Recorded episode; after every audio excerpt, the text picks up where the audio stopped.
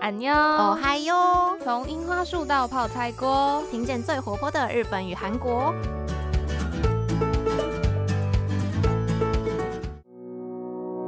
皆さんこんにちは。 여러분安妞，私はゆいです。我是杰一。 저는수지입니다，我是秀智。哇，前阵子其实杰一身边真的有很多人去考，呃，应该是学习日文的人或是学习韩文的人的噩梦。对，就是语言检定的部分，呃，日检跟韩检真的很多。有时候看自己的一些社群 app，然后就会发现，哎，大家都说我今天去哪个考场考试什么之类的，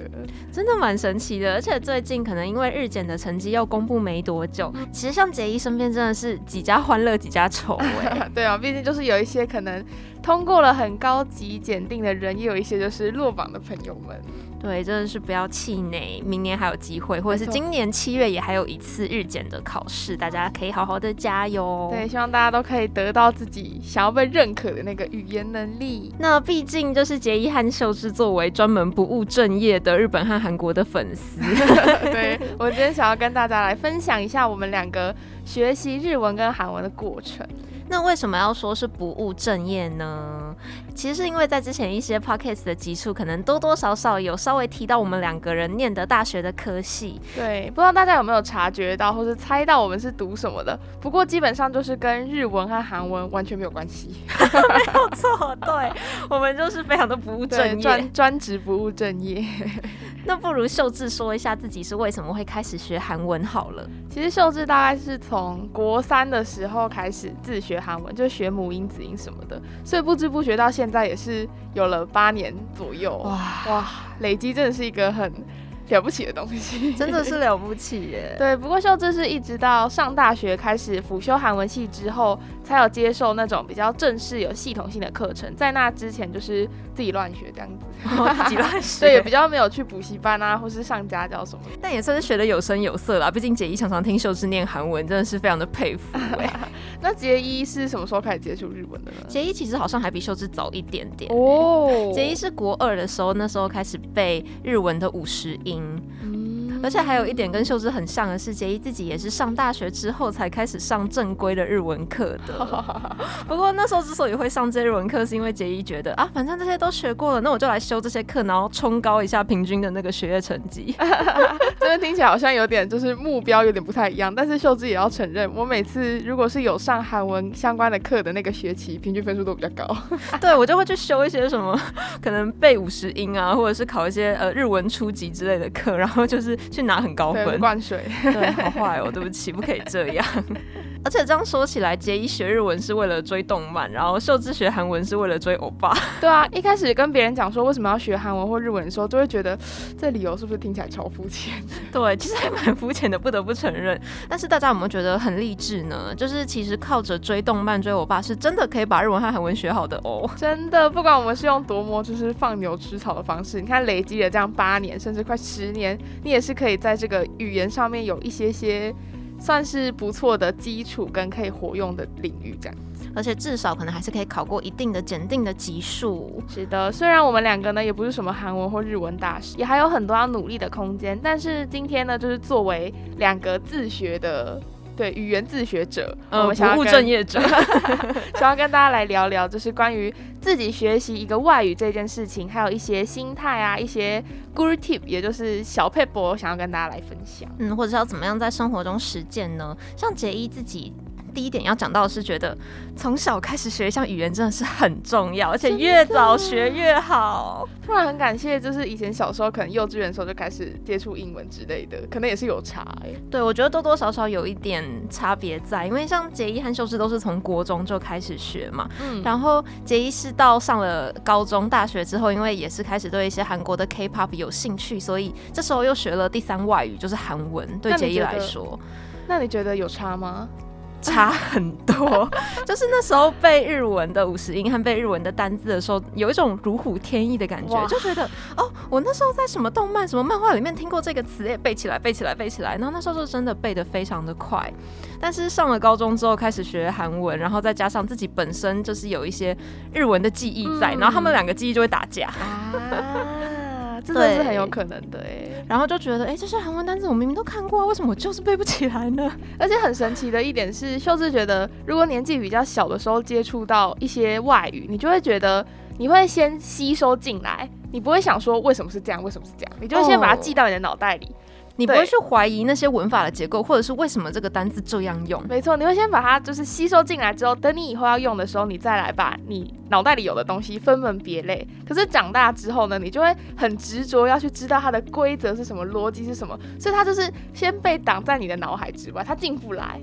就像我们学母语的时候，其实大家也不会想为什么，我们就只是先从模仿开始学起。但是等你开始越长大，开始学第二外语、第三外语，甚至第四外语的时候，你就会去想啊，可是为什么这边要用这个字？这边不是应该要用什么什么的文法吗？这两个文法又有什么不一样？这边当然不是说大家如果对一个语言保持着好奇心或是提问是一件不好的事情，但就是等我们的脑回路嘛长比较完全之后，你反而会因为一些逻辑啊，或者是一些规则上面的限制而去影响到你吸收一个外语的知识，可能会就是比较被打折扣啦。没有错，像姐姐在国中的时候学日文，从来不会去怀疑说为什么这个文法要这样子使用，但先 先学起来就是。对，但是学韩文的时候，我想说啊，这个呃，为什么？为什么啊？到底不能接受？无法理解，然后就一直去问一些韩国人，问说，哎，这边为什么这样用啊？然后他也不知道怎么跟我解释。对，真的就是有一种你在学一个母语的感觉，你先把它吸收进来，然后以后在用的时候，你再去知道说那个规则是怎么样。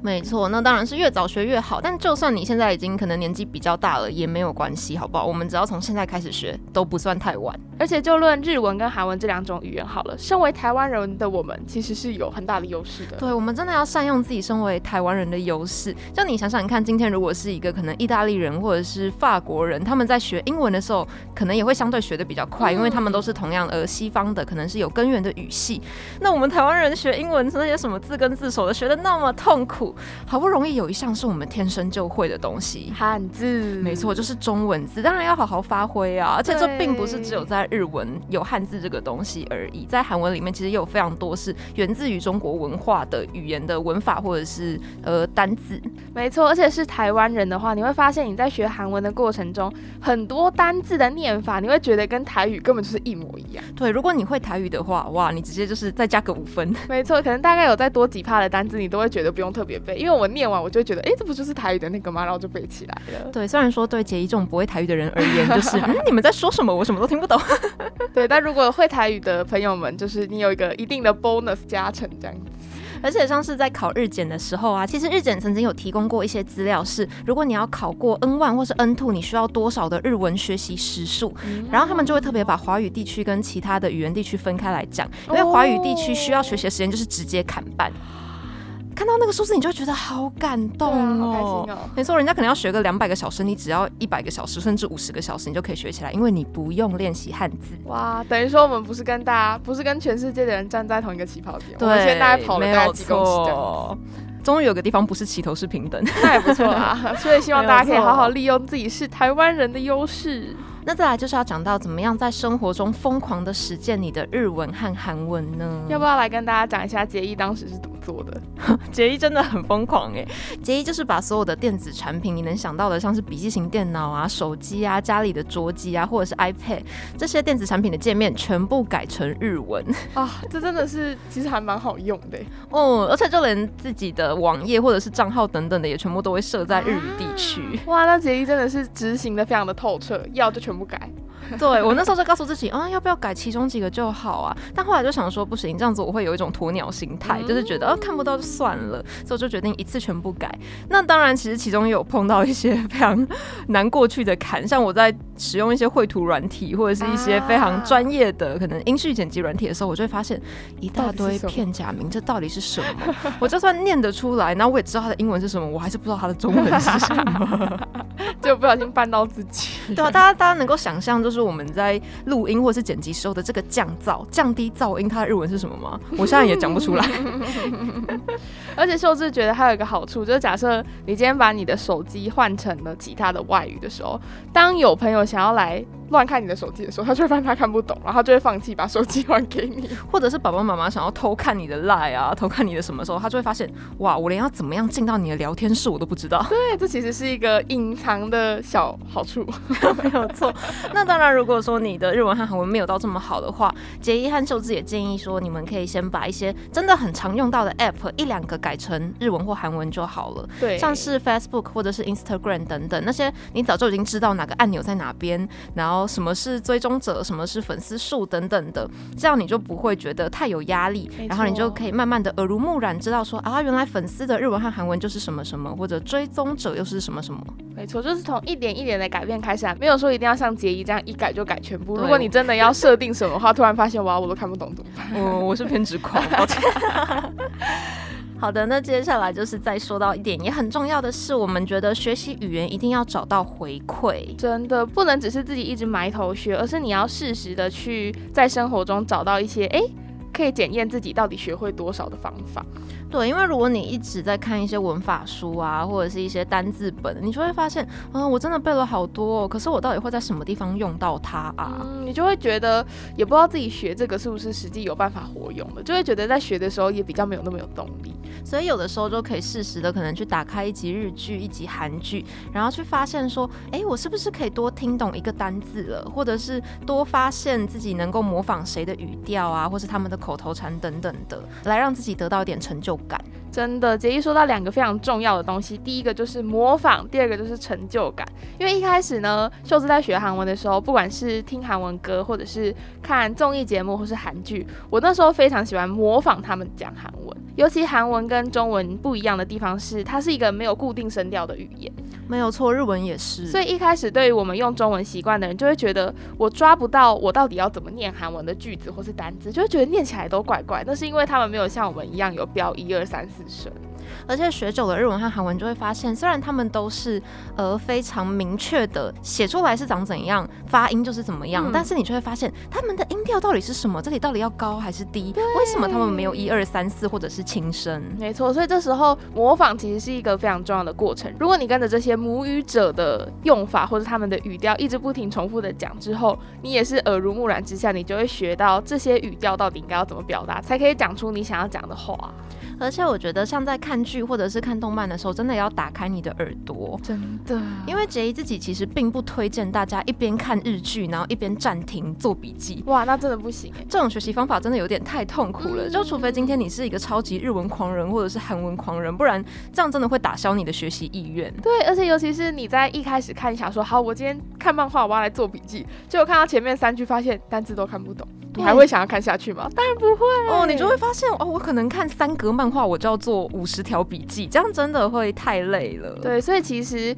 有这样子的心态当然是很好的。不过我们可以换一种方式，可以先把自己的眼睛或是耳朵睁开睁亮，然后想办法去吸收那些字。之后，等你可能享受完那个看剧或是看漫画的过程，我们再来从里面有一些你觉得很常出现的单字，或是比较好奇的单字下去着手去查。嗯，就是不需要真的把它弄到百分之百完全弄懂，毕竟那就是别人的语言。我们如果能够学到百分之百的话，那就是我们的母语啦。对，那真的是一件对自己来讲是一个太怎么讲？太 over 的要求嘛，不需要要求到那种程度。对，压力不要这么大。真的。而且其实撇除考试不说啊，因为像日检是不考口说的嘛，所以其实杰伊身边也不乏一些已经考过了 N 万，但是真的不是很会说日文的同学们，这也是他们很大的烦恼。对啊，这样其实真的蛮可惜的耶。而且就偏偏可能有很多日本人或韩国人，他们的惯用语和口头禅是你不看这些日剧或者新闻节目，你就很难学到的。对，毕竟因为在准备检定的过程，你看那些文法书这样子类型的韩文、日文知识是比较难吸收到的。所以我觉得，其实既然你都已经打开了剧，想要让自己放轻松，那你们就不要带着太大的压力，只要睁亮你的眼睛，打开你的耳朵，然后慢慢去吸收他们的语调，还有他们的惯用语，这样就已经很足够了。而且其实不止日检、韩检，虽然最近有说要改成加入口说的这个项目，但目前为止还没改啦。所以秀芝也是觉得身旁有很多朋友，尽管就是考过了最高的 Topic 六级，但是大家的口说程度其实是有非常大的落差。对，就是说的很好的人就会觉得哇，感觉就像在跟韩国人讲话。但是有一些比较不常运用口说的人，就会觉得他念起来好像你会没有办法想象哦，原来你是已经考过 Topic 六级的人这样。嗯，而且听说韩检好像也是要考写作的，对吗？没错，所以我们这边要来跟大家分享一下，如果是要准备写作的话，有什么生活中的小方式可以增进我们的写作能力？可能有一些就是自学的朋友们会想说，哦，我想要练写作，哎，那我来试试看用外文写日记好了。哦，这边其实我觉得这个方法虽然也是可以，但杰一跟秀智比较推荐的是，请你每天用外文写一两句你的 murmur。哦，这真的是你一开始听可能会想说，哈，这是什么奇怪的偏方？但其实这是一个非常实用的方法哦。嗯，因为每天用日文或是韩文写日记这种事情，除非你真的是一个超级读书狂，或者是你是一个呃文学傻瓜，对作文有超级浓厚的热爱，不然你一定会觉得很痛苦啊！你每天打开日记本就会想说，啊，我要写什么？真的，一开始每次你就是一打开笔记本，你就感受到非常。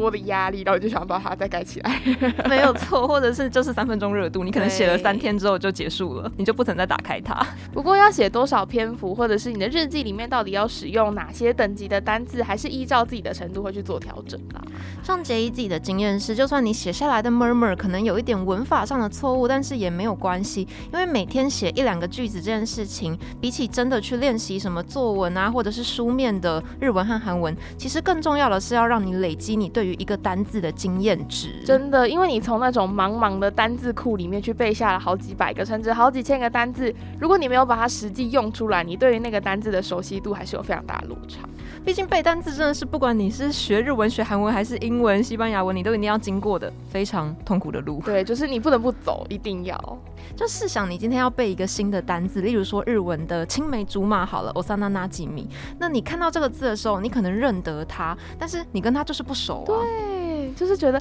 好像看过，但这到底是什么意思？就觉得差一点，差一点。哦，这就像你在大学的时候会认识一些。打过照面的朋友，但你跟他就真的不熟，你就是要必须跟他去联谊，去唱卡拉 OK，才能够增加你跟他的熟悉度。那我觉得写日记在 Murmur 里面运用这些单字，其实就是一个很好的增加熟悉度的方法。对，我们现在在跟大家讲怎么跟日文和韩文单字交朋友，没有错，跟他们联谊这样。没错。不过秀智大概也是在两三年前开始有用韩文写日记的这个习惯，所以我想跟大家分享一下。虽然秀智自己呢，就是整篇日记都是用韩文写，没错，但是毕竟日记是一个不会给别人看的东西嘛，所以对于文法上面也不需要太有压力啦，就是可以睁一只眼闭一只眼。而且像杰伊，其实自己也是日文学久了之后，才慢慢开始把那一两句的 murmur 拓展成一整篇的日记，然后你就会开始去记录自己吃了什么，今天的天气如何，然后有的时候也会去看一些，因为日本人就是很喜欢写那种超精美、超漂亮的小日记。没错没错，对，让自己心情变得很好，然后一边学日文，就是一个循序渐进的过程啊。谁不是从单字开始背，背完之后开始可以写句子，到后来可以写出一个比较长的文章呢？大家都是一样的。而且像杰伊自己非常喜欢在一个人在家的时候用日文一直 murmur。秀智也是，我们两个是什么自言自语狂吗？真的，就平常就已经很喜欢自言自语了。然后等到开始学习一个外语，而且尤其是像日文、韩文这种，你可能从休闲娱乐上面常常会接触到日文跟韩文的话，你就会发现，我整个生活开始都跟这两个语言有了关系。没有错，就常常会听到秀智就是自己一个人在做事的时候使用韩文 说一些话，或者是其实杰伊自己也会，就会做事做到一半，然后突然啊，难打哟，马大哥。都是的之类的，对。虽然现在听起来好像觉得我们两个有点怪，但其实秀智自己觉得一个人讲其实蛮好的，因为你通常是跟老师啊，或者是母语的人士在对谈的时候，你一定会紧张嘛。哦，而且你会开始想说，哎，我现在正在使用的这个文法或者是句型是对的吗？或者是自然的吗？或者是讲错了怎么办？就开始会有很多很多担心。但是如果你今天在自言自语的时候，你真的会觉得你自己是日文、韩文口说大师。对，真的是觉得自己日文讲最好的时候是在我自言自语的时候。真的哇，秀珍真的是觉得，虽然这个方法呢可能会不太适用，就是很多人在的时候，人家就会想说你到底在跟谁讲话。但是如果你真的 自己在房间里或自己在家里的时候，讲一点点还是不错的，当然啦，就是如果说我们在这些写日记或是 murmur 的时候有一些文法上的错误，还是要慢慢去把它纠正过来。对，所以杰伊自己的习惯是，哎，反正就先写再说，先说了再说。如果还有余力的话，就会去查怎么样写可以更自然，怎么样说是同一个意思的句子。没错，因为像秀智自己就是用手机的 app 来写日记，所以我有时候可能回去看我一开始可能三年前用韩文写的日记，就会开始嘲笑自己，就想说哇，那什么文法怎么可以这样写之类。但是对我来讲，那也是一个我学习这个语言的过程，所以我也不会觉得说那时候怎么错这么多还敢写，因为当下你其实是觉得我可以用这个语言把我想要讲的话给表达出来，是一件很让自己高兴的事情。嗯，真的要从这个慢慢进步的过程中去获得一点成就感。真的，像我现在回头去看，我也会觉得蛮有成就感，因为我现在已经不会犯下那样的文法错误了。对，那说到写日记，或者是你有有一些想问题想要问。到地的日本人和韩国人这句话到底自不自然的话，那也推荐大家可以使用 Hi Native 这个 app 哦，这个真的是很棒的一个平台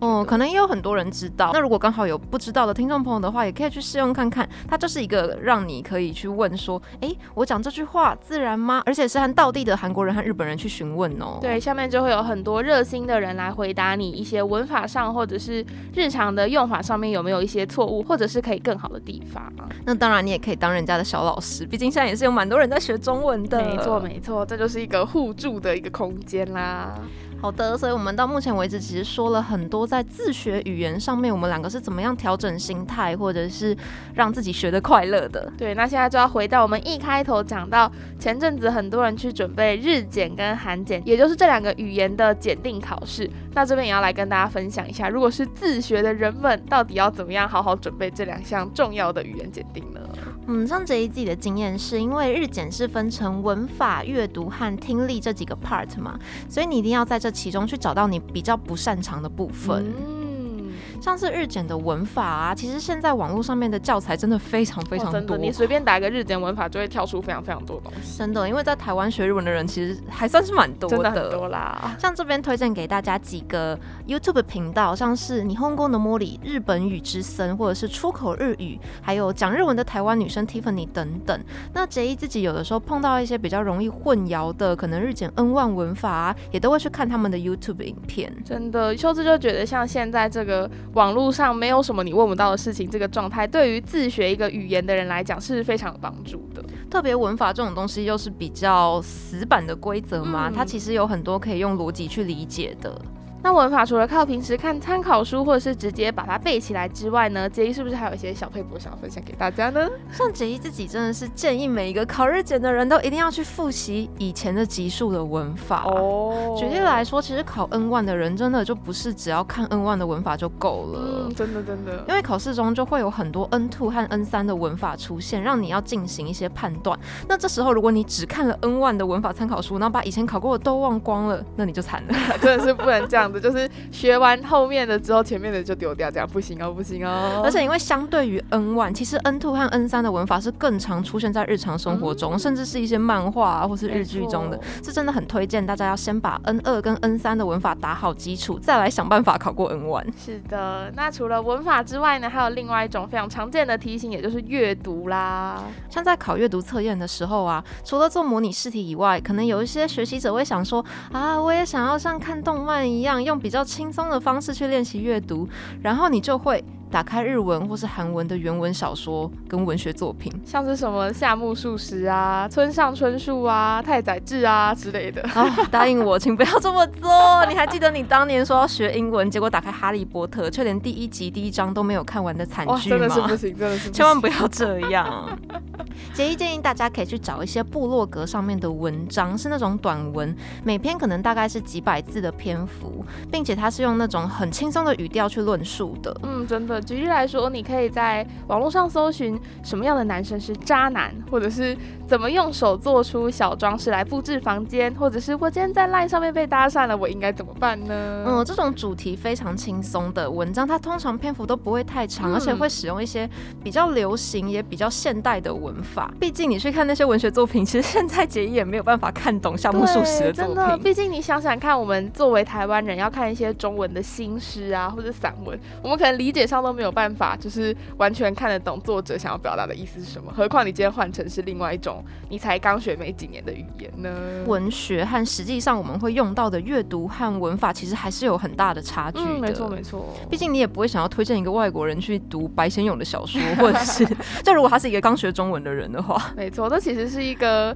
顺序上来，可能就是要等到我们基础再更扎实一点。你喜欢文学的人，当然还是可以去接触那个部分。那大家知道日本人都用什么样的部落格来写文章吗？哦，感觉好像可以介绍一下他们的网民文化吗？对，就如果是稍微熟悉他们这种乡民文化的，可能会知道很多日本人都会用 FC Two 这个平台，又或者是阿美巴部落格。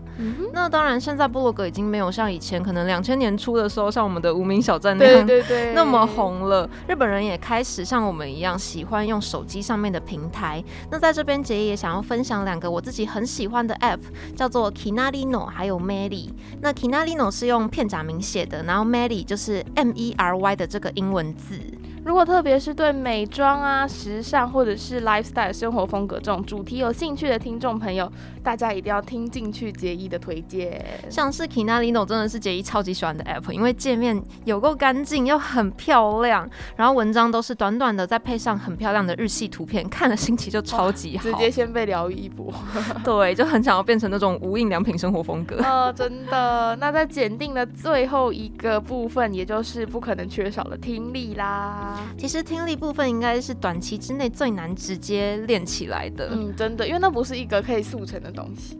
能不能听得懂录音档在说什么，真的是要靠你不断的累积单字量和文法。所以刚刚说到的前面的练习就很重要了。如果某一个单字你只有看过或背过一次的话呢，它对你来讲就只是一个你看到的时候会认得的字，但其实你听到的时候你会觉得啊。这是什么？它是什么？你就可能要去看那个日文翻译原文的译本，你才看到哦，原来它是这个字啊，原来它是这个韩文等等的。所以其实要把一个单字进入到你听得懂的单字，就要靠我们刚刚所说的，你可能要去练习把它使用在你自己的 murmur 里、你的日记里，或者是下一个等级了，真的没有错，真的是很不容易的事。那像杰伊自己在练听力的时候，就还蛮喜欢一个 YouTube 频道叫做 Akane 的日本语教室。Akane 老师他的发音真的超级清楚，而且又会教很多实用的生活中的日文，可以让你的耳朵去习惯日文，可以让大家就是补充一下考试前的一些听力小技巧等等，让你的耳朵先适应那个考场的录音档。对，像在考试之前，不管是日检还是韩检，真的都很推荐大家先去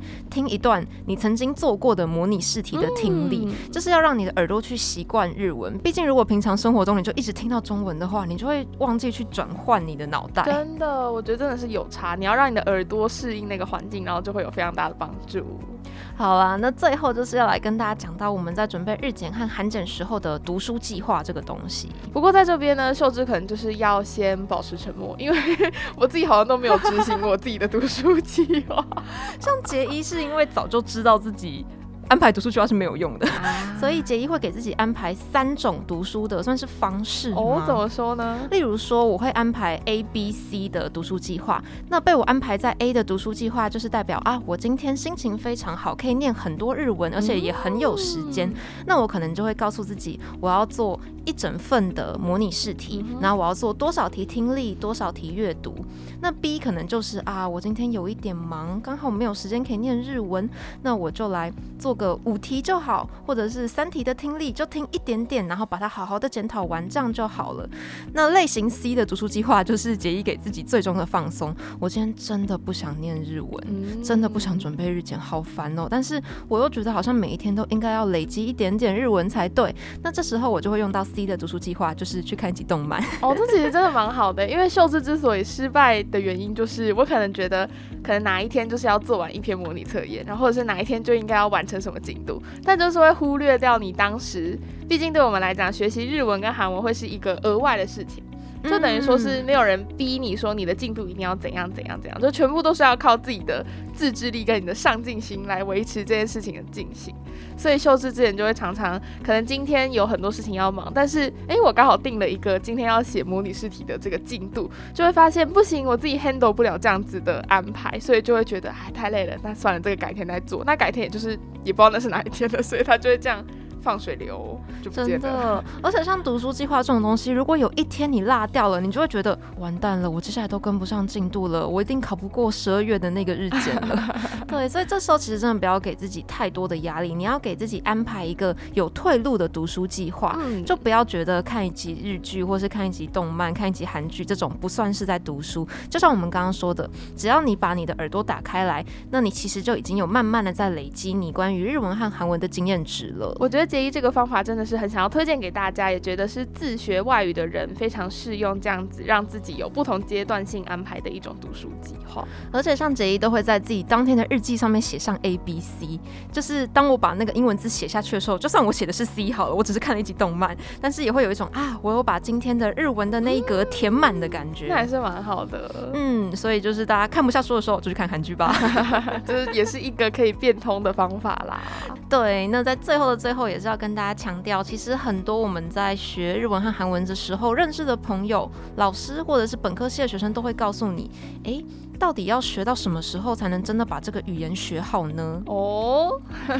答案是，当你不要再把 N one 和 Topic 六级挂在嘴边的时候。我觉得真的是哎，嗯很神奇，因为你。当你还有语言检定这个目标存在的时候，就表示你是被限制在语言检定规定的那个范围里面，你在那个范围里面做学习的动作，当然这样也很好。但今天如果你已经不在强调说我要考过 Topic 六级，或是我要考过 N one 的时候，就发现你其实已经在那个范围之外了。没有错，像杰一自己真心的觉得说，虽然已经考过了 N one，但是在日常生活中还是会常常碰到一些我看不懂的日文，或者是或者是有一些流行用语我根本就不知道那什么意思。对，所以就算是我们考过了 N one 跟 Topic 六级，还是会觉得我每天啊看 YouTube 影片也好，滑推特也好，甚至是新闻，就会觉得自己根本就还是一个小菜鸟，对 小嫩鸡。真的真的，对，像杰一自己就是还蛮喜欢去听 NHK 的新闻。嗯，毕竟听新闻的时候，你就会听到很多虽然感觉好像超专业，但其实日本人是每天都在听的那些单字哎。对了，也是非常推荐大家去听 NHK 的主播报新闻，他们讲话就是超级好听。虽然可能有一点难啦，但是他们用的日文绝对都是非常正确，而且字正腔圆的。而且知道一些时事的话，你以后可能会想要去去日本发展或去韩国发展，在有这些新闻的知识基础上，是会对你非常有帮助的哦。而且像 NHK 他们就是超级贴心，还有出 NHK Easy 的这个 app，那里面的新闻文法程度大概就是落在 N 四 N 三左右，它还会很贴心的整理出那些单字，告诉你意思，就是为了全世界在初学日文的人。哇，真的是太贴心了吧！而且要告诉大家很重要的一点是，千万不要把语言和文化分开来。就是如果你要学一门语言，就要一起学。真的完全是没有办法把语言跟文化独立出来，你这样子会学的非常的痛苦。而而且像是在补习班的时候，大家可能就会非常的强调一些文法或者是单字，但你就会发现，我辛辛苦苦学了一门外语，可是碰到韩国人和日本人的时候，想要努力跟对方聊天看看，就发现，哇，虽然我会那些文法和单字，可是我不知道跟他们聊什么。真的，因为你不知道日本人跟韩国人可能对什么话题特别有兴趣，或是不知道他们的文化有什么样子的背景故事，你就会发现你脑袋里装了一些单字、一些句子，但是你完全不知道怎么把它讲出来。哦，根本用不出来。就是现在日本和韩国的社会到底在讨论什么？哇，我不知道。真的，所以这时候呢，时事跟文化的部分就非常重要了。偷偷跟大家说，像我们之前介绍过的薄荷巧克力热潮和珍珠奶茶热潮，就是在韩国和日本的年轻人之中非常火热的话题哟。，对，所以如果大家想要学习日本跟韩国的文化的话，非常推荐 Pocket 上面的《安妞哦嗨哟》这个节目。最后开始自吹自擂。其实这才是我们的用意。没有啊，对对对，没有错。就之前介绍了那么多 App 或者是 YouTube 频道，还是要来推荐一下自己啦。对，当然是要先推荐一下自己怎么努力在做的吧。毕竟我们，你看两位主持人这么的幽默，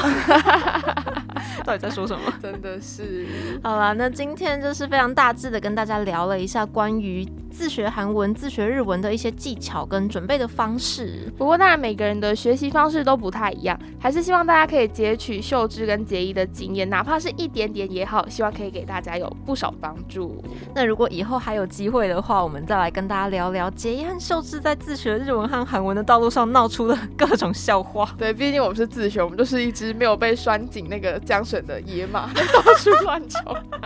不行，这个形容好贴切、哦，真的是杰一曾经经讲出各种不成语言的日文。对，如果以后有机会的话，再来跟大家分享一下，让大家知道，如果你今天也是一个自学外语的人，其实犯下这些错误，你当下会觉得，哈。怎么回事？但回头看就会把它变成笑话，也是蛮不错的一个成长过程啦。对自己笑一下自己的黑历史。是的。那如果你关于自学日文和韩文还有什么问题，或者是想要知道的话，也都可以私讯杰一或者是秀智，又或者是留言给我们，让我们知道哦。没错，我们都会尽我们最大的能力来帮助各位走上顺利的一条自学韩文跟日文的路。那也欢迎大家可以来追踪我们的 Instagram 跟 Facebook，这样才不会错过下一集的安妞哦嗨哟哦。那我们这期节目就到这边，要跟大家说拜拜喽！我是杰一，我是秀智，马丹呢，安妞。